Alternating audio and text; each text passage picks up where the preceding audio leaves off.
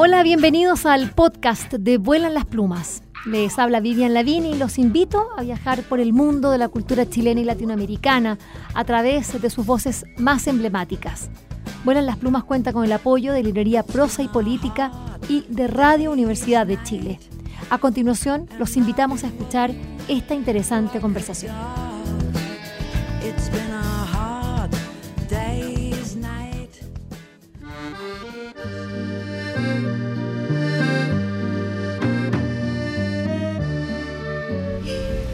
Raymond Herder es un eh, invitado, eh, vamos a decir, eh, emérito dentro del programa Vuelan las Plumas, porque siempre es un placer conversar con él a propósito de una de las editoriales más señeras de la filosofía, de la teología, en, bueno, en habla germana, en alemán, donde nació. Eh, una editorial que tiene más años que la imprenta en Chile, como ya lo hemos hablado, puesto que el trastatarabuelo de Raymond Herder eh, fue quien fundara esta editorial, eh, que tiene también una una oficina que es justamente la que dirige Raymond acá en Barcelona, donde nos encontramos en el marco de Liber. Y también tiene otra oficina en México. Eh, con librería también, tengo entendido. Eso es lo importante. Bueno, hablar con eh, Raymond Herder siempre es un placer porque, porque es uno de estos editores eh, que yo puedo decir como atípicos. ¿En qué sentido? Primero porque, bueno, editan poesía, perdón, ¿Por qué dije poesía? Qué hermoso. También tenemos poesía, así que, pero quizá no será lo más representativo en este catálogo. Pero tenemos poesía, tenemos un libro de Hannah Arendt, poemas de Hannah Arendt, y tenemos poemas de, de, Martin Heidegger. Así que, digamos, de los dos filósofos, mm, digamos, eh, además que, ya se sabe que, que, había esta amistad, esta relación de amor incluso entre ellos, tenemos eh, eh, sus poemas, así que también poesía. Pero más nos conocen por la filosofía y la psicología, la sociología y, bueno, las humanidades que publicamos desde hace, desde hace bueno, eh, incluso en castellano desde hace casi 140 años. Bueno, pero ya les decía, 140 años eh, publicando libros que se hacen cada vez más necesarios em, desde el punto de vista para, o para un programa de, literatura como el nuestro. Eh, la editorial Herder siempre nos entrega eh, contenidos son libros que, con los que uno puede conversar, que no son libros exclusivamente para la academia, sí para la academia, pero sobre todo para todos los demás que estamos interesados en poder abordar temas esenciales del cuestionamiento básico, porque la filosofía es eso, pero desde, un punto de vista serio, con personas que, que sí saben cómo poder desarrollar esas ideas, hacerlo con profundidad, con respeto y, por, cierto, viendo un poco lo que es la historia, lo que antecede eh, y no, no sacando flores de un día. Eh, bueno, Ray Mujer, de bienvenido a Vuelan las Plumas, gracias por tu propia presentación. bueno, muchísimas gracias, Vivian, es un gran placer como siempre estar en, en, tu programa que ya eh, no sé, llevamos años. Sí pero nosotros dos yo creo que 8 o 9 años no me acuerdo cuándo fue la primera vez que, que hablamos. Sí, llevamos hartos, hartas entrevistas juntos y eso me encanta Raymond, estamos acá en Liven, en el marco de una feria eh, muy eh, especializada del mundo editorial eh, español. Me gustaría que, partiéramos dándome tu mirada un poco de cuál es el rol de las ferias hoy, porque estuvimos conversando con, la directora hace pocos minutos antes de la, de la, feria del libro de, Frankfurt. Y, la verdad es que, es, que hoy día las ferias se están repensando eh, como editor, sobre todo para un editor de algo tan específico, tan complejo como es la filosofía, la sociología, la teología. ¿Cómo, cómo, se leen las ferias hoy en día? Si lo supiera. Em, yo creo que estamos en un momento de, cambio, ya veremos, ¿no? Em, Obviamente la feria tiene su importancia, tenía su importancia mucho más hace 40 años cuando se celebró la primera edición del, del Liber, de la Feria del Libro de España, em, porque eh, em, las posibilidades de comunicarse con nuestros clientes en América Latina obviamente todo esto era mucho más difícil. ¿no? Em, hoy y sobre todo después de la experiencia del confinamiento, hemos aprendido a utilizar una tecnología que estaba antes, pero que no se utilizaba tanto. ¿no? Entonces ahora tenemos mucha costumbre de hablar por Skype o Zoom o no sé cuántos miles de programas hay.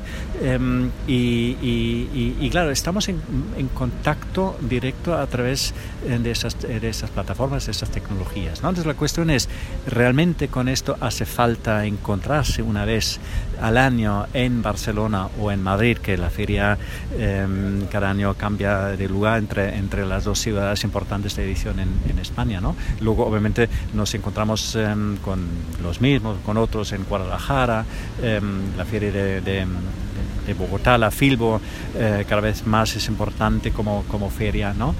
Entonces, eh, sí, eh, hasta un cierto punto sí, es importante, es importante volver a vernos, es importante saludarnos, es importante abrazarnos, es importante también mostrar los libros físicos y no solo hablar de los libros y enviar portadas y pequeños resúmenes, sino realmente eh, tenerlos encima de la mesa y poder em, mostrar qué es, es un libro gorro, es un libro estrecho, es un libro grande, un libro pequeño, es un libro de letra grande, de letra pequeña Em, pues todo esto tiene su importancia porque el libro em, sigue siendo un objeto, ¿no? Em, y nos han dicho ya en varias ocasiones eh, que bueno pues el libro tiene sus días contados el papel tiene sus días contados eh, en el futuro solo vamos a eh, tener libros electrónicos y que no no es así y lo interesante lo interesante de, de, la pandemia y del confinamiento fue que sobre todo el libro de papel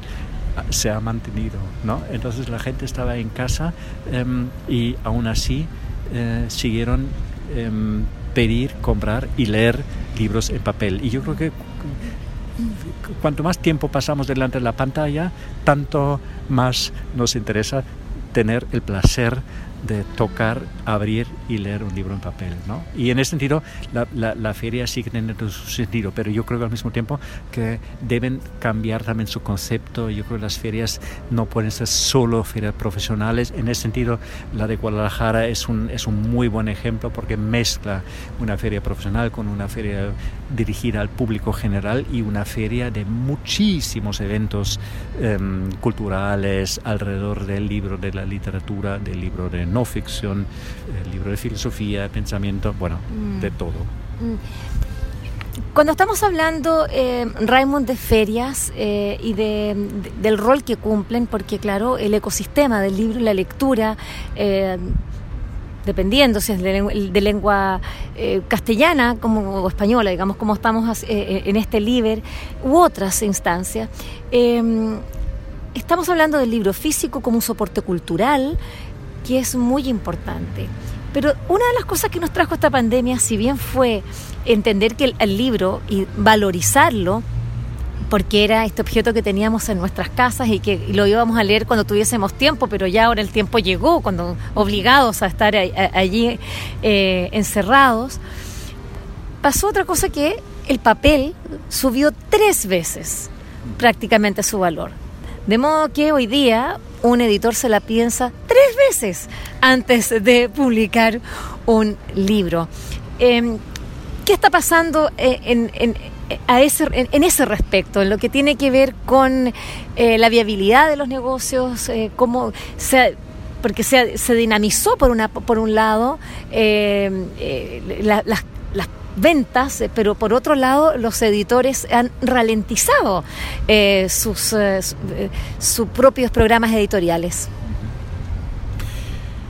Em, bueno, obviamente lo que está pasando ahora, em, y esto entiendo yo al menos que no tiene nada que ver con la, con la pandemia, sino con la situación política mundial em, actual, que los precios suben tanto y de todos los precios el papel es el que más ha subido, eh, tres veces más, em, el doble al menos.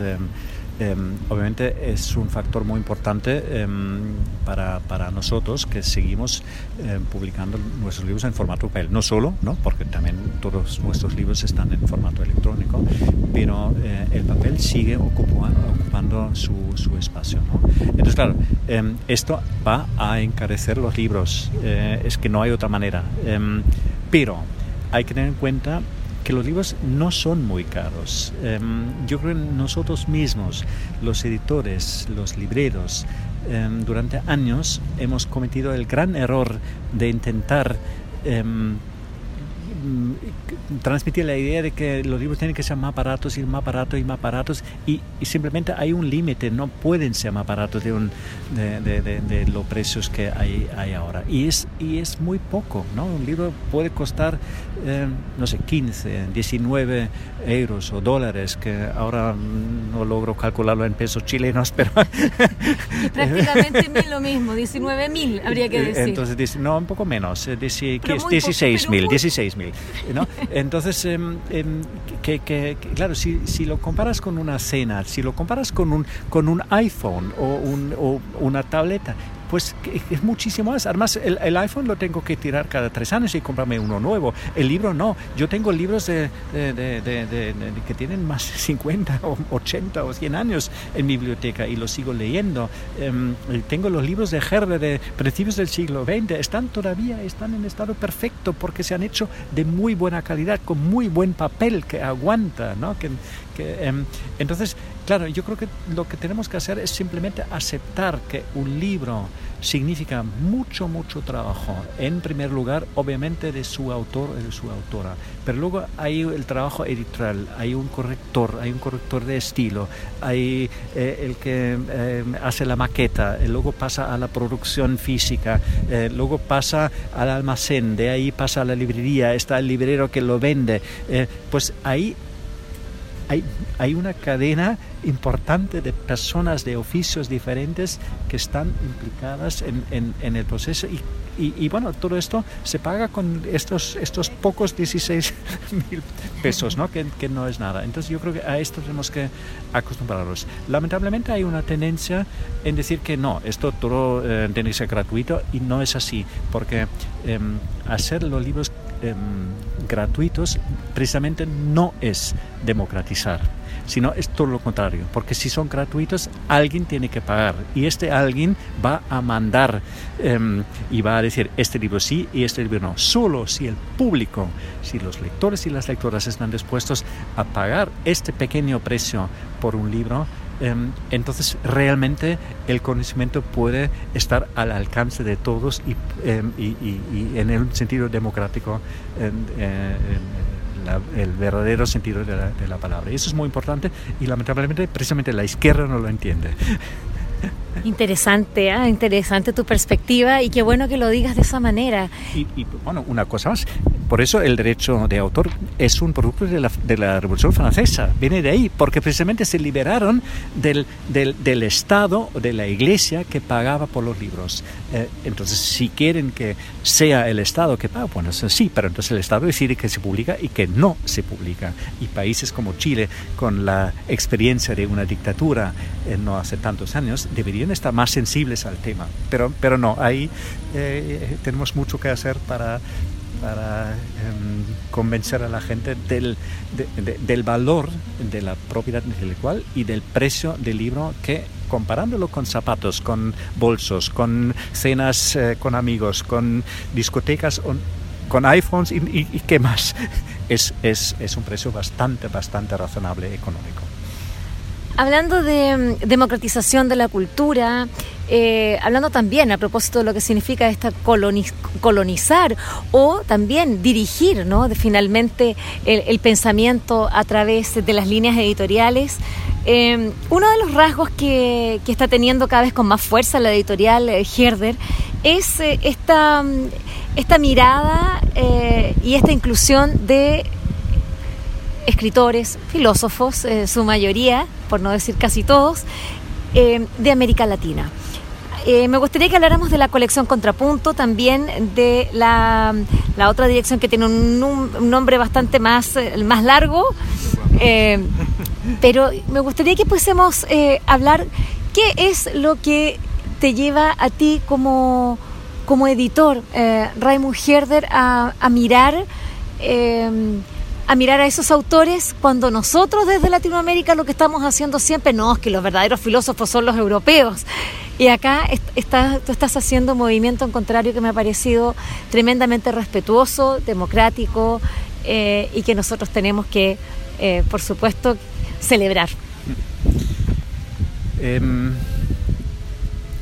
eh, ¿cómo, lo digo? Em, yo llevo, bueno, 25 años en, este trabajo en la editorial GER en Barcelona, em, viajando todos los años dos veces, tres veces a los países distintos de América Latina.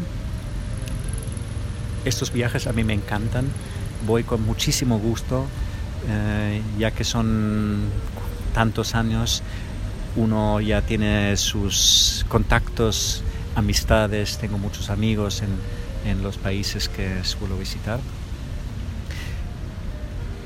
Y más allá de mi propia experiencia, Gerda desde hace muchos años envía sus libros a los países distintos de, de, América Latina.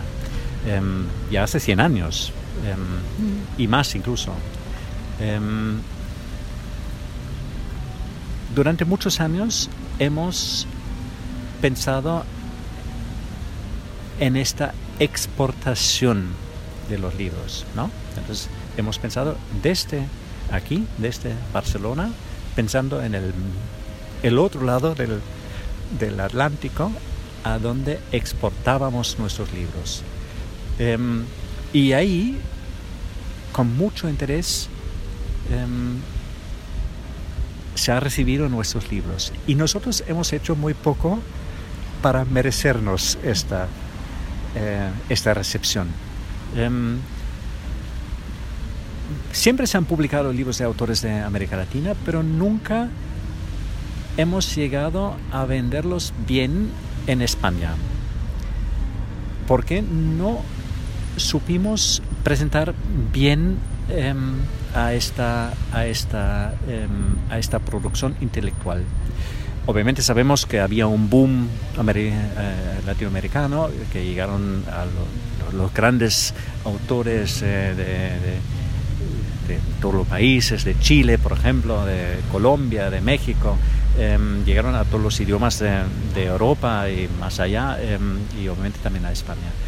Pero la producción de, em, bueno, la producción intelectual, la creación intelectual a nivel de pensamiento filosófico, pues no, eh, ahí había muy poca cosa. Entonces, eh, em, eh, esto simplemente es un, es, un, es un hecho. Em, pero al mismo tiempo creo que nosotros los editores hemos hecho muy poco para cambiar esto. ¿no? Y claro, en todos estos viajes, con todos los em, contactos, con las tantas, tantas conversaciones en eh, no sé, comidas, cenas, eh, en casas de amigos. Em, bueno, me di cuenta de la, de la enorme productividad em, em, de los países diferentes, ¿no? Y, y, de ahí nació la idea de, de, de, crear una colección de libros de pensamiento filosófico, político, sociológico libros escritos desde América Latina. Em, no digo que pensamiento o filosofía latinoamericana, porque no creo que haya una filosofía latinoamericana, sino es una filosofía escrita eh, desde América Latina, que para mí es otra cosa. ¿no? Em, pero llevando esos libros a, Europa, a España, eh, ahí sí que tiene esta importancia del desde América Latina para Latina, pero también para otros países. Y esto es lo que estamos haciendo. Entonces tenemos esta nueva colección Contrapunto con unos eh, 8 o 9 títulos ahora de autores, autoras, muchas autoras de, Colombia, de México, de Argentina, de Perú. Falta el autor, la autora chilena, pero ya tengo, ya tengo contactos, así que eh, habrá eh, también em, libros de Chile. Em, y está, mm, bueno, teniendo su éxito, se está tomando nota de esta, de esta colección, está funcionando y para mí es un, es un gran, gran, gran gusto ver eh, que, bueno, que está, está funcionando, ¿no? que, que ha sido una apuesta em, que se reconoce, que se entiende y, que está teniendo su, teniendo su, su salida. En, el contrapunto en, em, en Chile también se, se, le dice cuando los um, payadores los decimeros tienen una suerte de, eh, de puja, digamos. Eh, hay, hay, una esgrima intelectual entre, entre dos poetas eh, orales y que hacen este contrapunto de la paya o de la décima. Y, y, este contrapunto a nivel filosófico en Herder, ¿cómo, cómo, ¿en qué se traduce? Bueno, es que viene de la música, es un concepto de la música. Em, y, y, claro, la idea es em, decir que em, la filosofía es, ¿qué es la palabra? Eh, es polífona. ¿Sí? ¿He dicho bien? Polífona. Polífona. Es polífona. es polífona es polífona, ¿no? Entonces, por eso el concepto del contrapunto, que eh, es, es, digamos, la, la, respuesta de, otra, de otro instrumento em, em, como nombre de una colección, ¿no? Em, para expresar la polifonidad eh, de la, del pensamiento, que no hay un pensamiento... También se podría decir, ¿no? que no hay un solo pensamiento, no es, no es como la matemática, eh, sino la filosofía depende de su contexto. Eh, es, es, es, hay una contingencia, ¿no? Cada, cada em, em, pensamiento tiene su contexto, tiene su contexto em, histórico, su contexto geográfico, su contexto social, y esto se convierte en, en muchas voces diferentes y esto es lo que tenemos que y lo que queremos expresar ¿no? es interesante porque, porque lo sabíamos, que la, misma filosofía europea, esto lo tiene claro desde hace tiempo, esto lo sabía Heidegger, lo sabía Gadamer, lo sabían muchos otros, pero no se llegó a aplicar. ¿no? Entonces eh, quedó em, eh, como concepto eh, sin realizarse. Em, y bueno, es un poco la idea que tenemos con esta, con esta colección. Y hablemos de la otra colección entonces, hablemos de esta colección eh, que tiene biografías, pequeñas biografías introductorias, que era algo que es bastante común, eh, es decir, tener estas eh, obras que nos permiten ingresar a la vida y pensamiento de grandes filósofos, pero en este caso latinoamericanos no teníamos.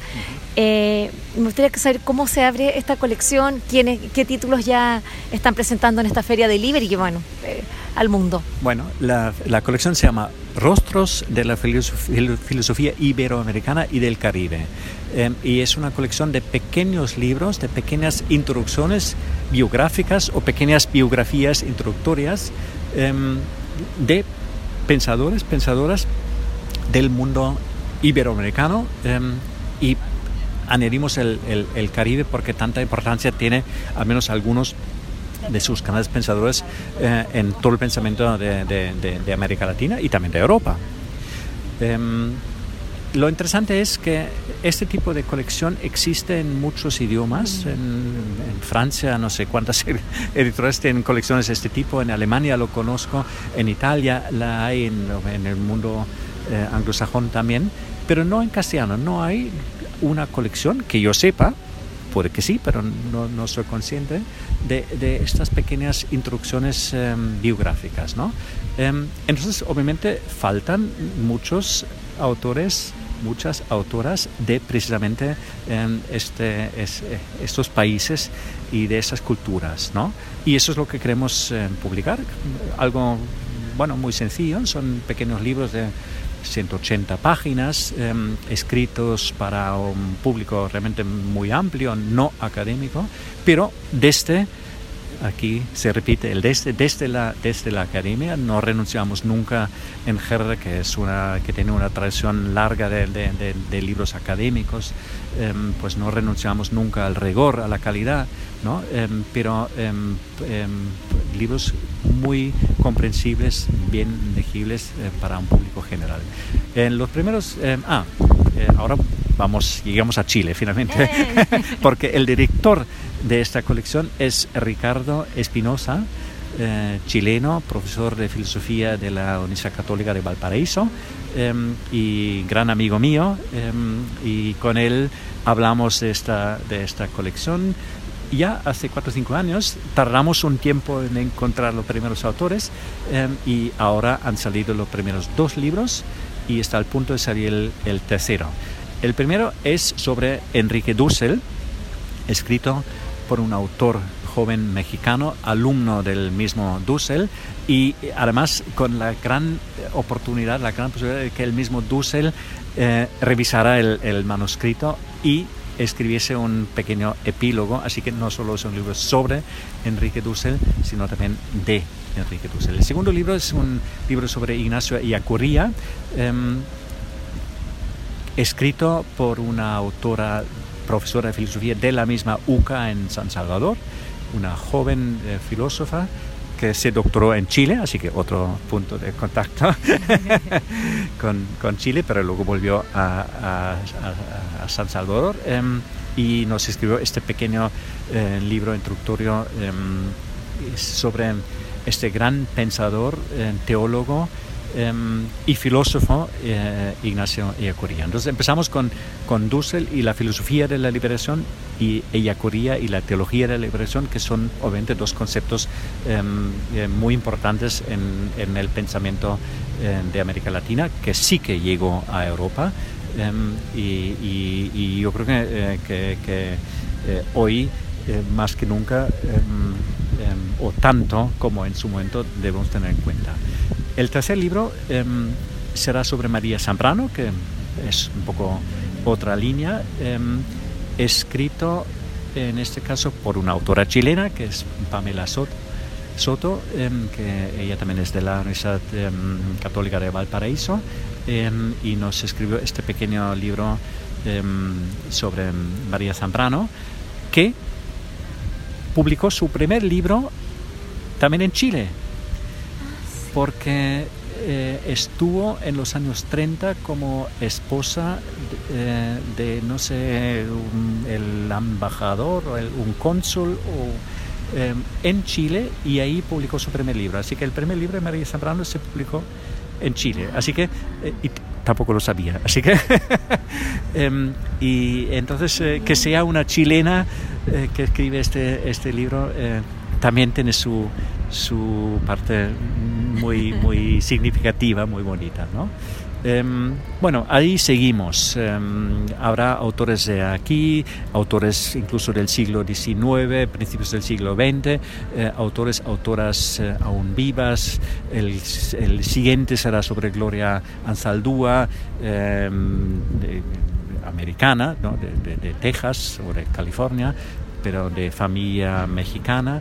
Em, y, bueno, de, esta manera seguimos eh, Edouard Glissant, eh, el primer libro sobre un autor francófono eh, del Caribe, em, y así seguimos con unos tres libros em, al año más o menos.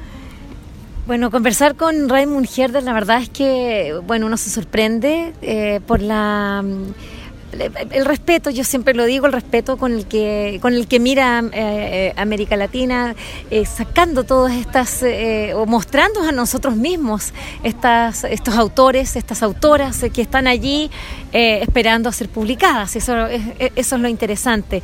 Y este diálogo, ¿no? Este diálogo que tiene que que haber en nuestro propio idioma. Acá no, no, no hay ningún tipo de, exigencia de que, hay que tenemos que hablar inglés para entendernos, nada. Estamos hablando en castellano, pero lo claro, tenemos que hacerlo en un área maravillosa que es la filosofía, que es la que nos permite conversar, sobre todo pensar, desarrollar el pensamiento, profundizar en, en, lo que significa, bueno, la, la, la, hondura, ¿no?, de nuestro estar, de nuestro habitar en el mundo eh, hoy.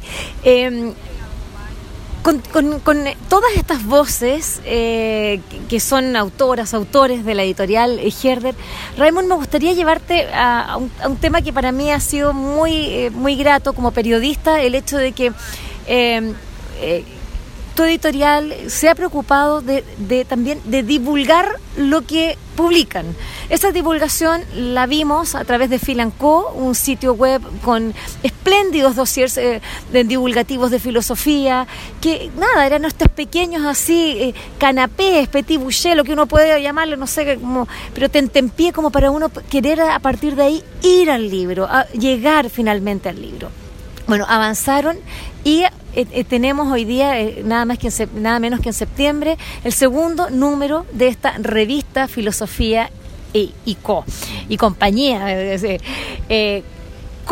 me gustaría que pudieras contar el, desde dónde viene esa importancia que, que, tú le asignas a esta divulgación eh, de lo que ustedes producen. y, no solamente lo que ustedes producen, porque hay libros que ustedes ni siquiera publican, pero también están hablando de ellos, eh, que es, muy amplio. Eso habla también de la generosidad y la amplitud de pensamiento. Eh, es que lo que pasa es, ¿por qué, ¿por qué te lo quiero preguntar? Y ahí viene como mi lamento chileno es que en, momentos en que en Chile prácticamente no hay revistas, y también digámoslo, en el mundo se están cerrando las, revistas, nace un medio de comunicación escrito, una revista así como, la, como que nos gusta a nosotros, a la antigua. ¿Cómo es este gesto político casi revolucionario? Em, bueno, empezamos hace unos años, cuatro años más más incluso, con el portal Filosofía y Compañía, Filosofía en Co. No tenemos tan claro como profesional, pero em, es el nombre, em, que es un portal de noticias de filosofía, de reportajes, entrevistas, muchas reseñas, em, un dossier cada, cada mes sobre un tema específico, siempre escrito todo para un público no académico. Lo que he dicho antes, ¿vale? Desde la academia son autores de, referencia, autores que saben de qué están hablando. Em, no es periodismo eh, en sí, sino es, eh, digamos, eh, una versión periodística de una filosofía que viene de, de la academia. Em, hemos hablado de, de América Latina. Em, obviamente, a pesar de toda buena intención y buena voluntad enviar libros de España a América Latina, o, pero no solo, también enviar libros de México a Chile o de Chile incluso a Argentina, em, sigue siendo muy complicado. Em, no solo ha subido el papel, también ha subido el, coste de transporte. Em, cada país tiene su propia dificultad. Chile con el, con el IVA, ¿no? que encarece muchísimo a los libros, eh, em, Argentina con la situación actual de restricciones a la hora de, importar, México em, con, bueno, cada país eh, luego a la hora de, importar libros desde donde sea eh, tiene sus problemas. ¿no? Entonces enviar libros no es tan fácil. Em, significa que em, a pesar de tener ahí en los países diferentes a muchos lectores, no llegamos en la misma dimensión em, con los libros físicos porque simplemente es, es, es imposible. ¿no? La bonita, la fantástica experiencia con el portal fue que de repente llegamos a estos lectores. El 80% de los lectores y las lectoras del portal Filosofía en Co em, son de países diferentes de América Latina. México, obviamente, siendo el más grande, Colombia el segundo, Argentina, em, España está en el tercero, en el cuarto lugar, en Chile está en el quinto o sexto, bueno, va variando con, con Perú, ¿no?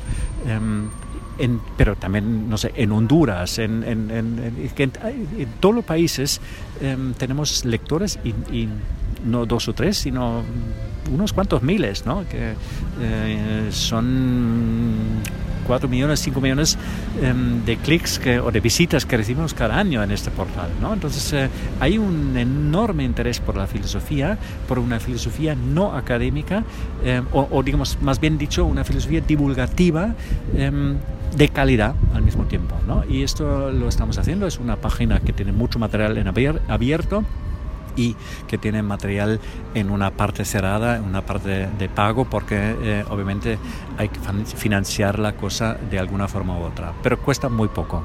Em, em, y bueno, viendo tanto interés por una filosofía divulgativa, una filosofía expresada periodísticamente, pues casi desde el principio tuvimos esta idea de, publicar una revista.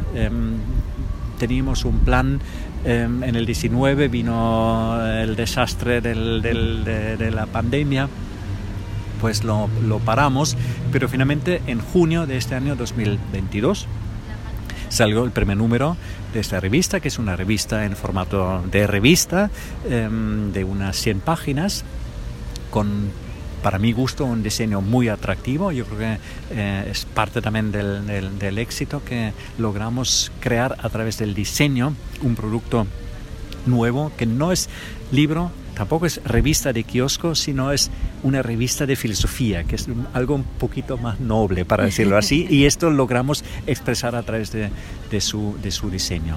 Em, es una revista que, que, no se vende en kioscos, sino se vende en, en, eh, librerías.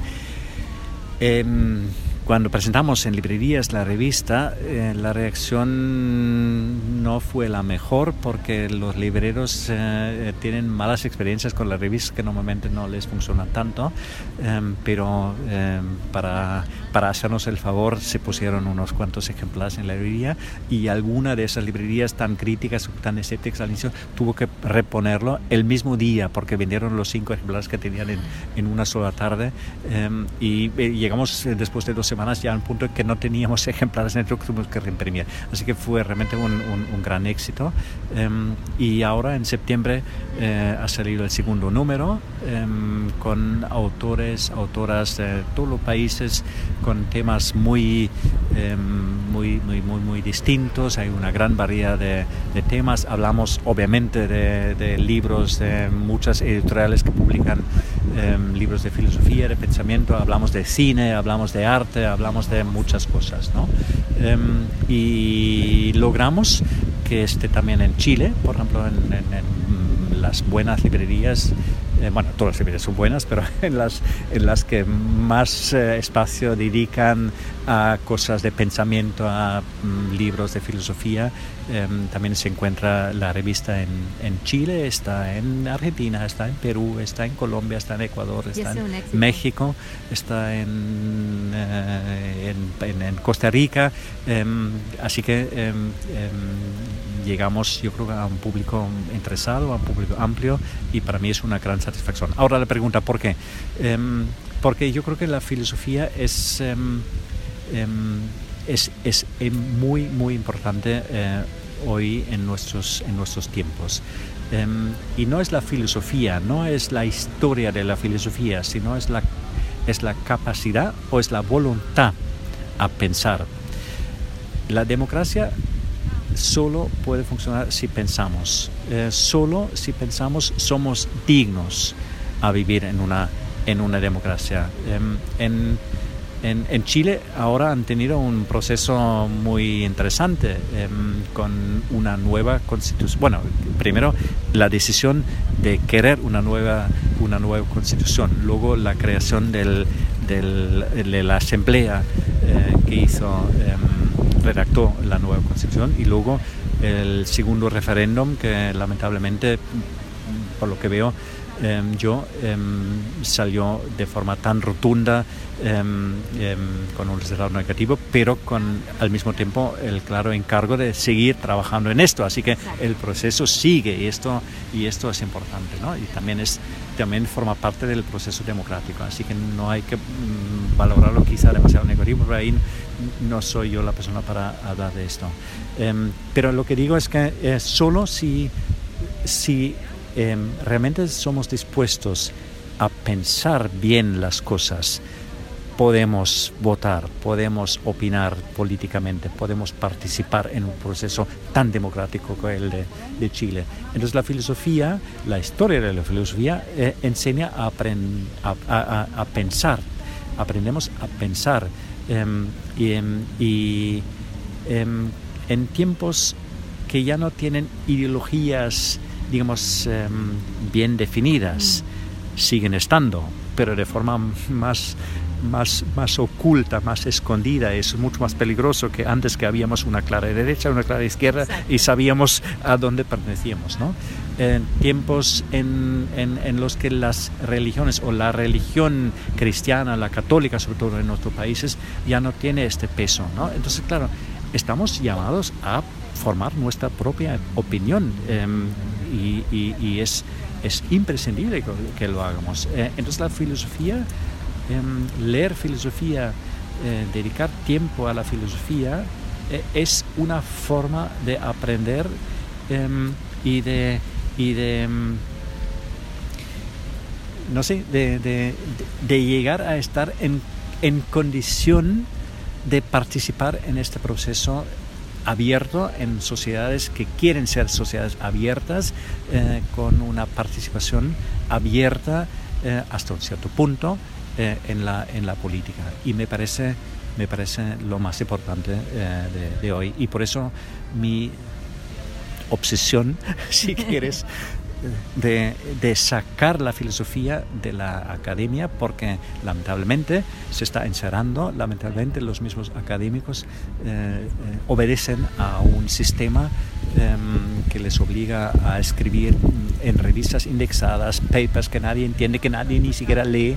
Em, y entonces una sociedad gasta dinero en que haya gente en las universidades para que piense en filosofía que luego no sale. Esto no puede ser. No, pues hay que sacarla. Em, y los mismos académicos, las mismas eh, filósofas de las, de las universidades eh, lo, saben, lo ven, lo entienden y, quieren participar en esto. Y por eso em, em, podemos contar con, con, mucha participación por parte de mucha gente a la hora de escribir textos, artículos eh, para, nuestra, para nuestro portal y para nuestra revista.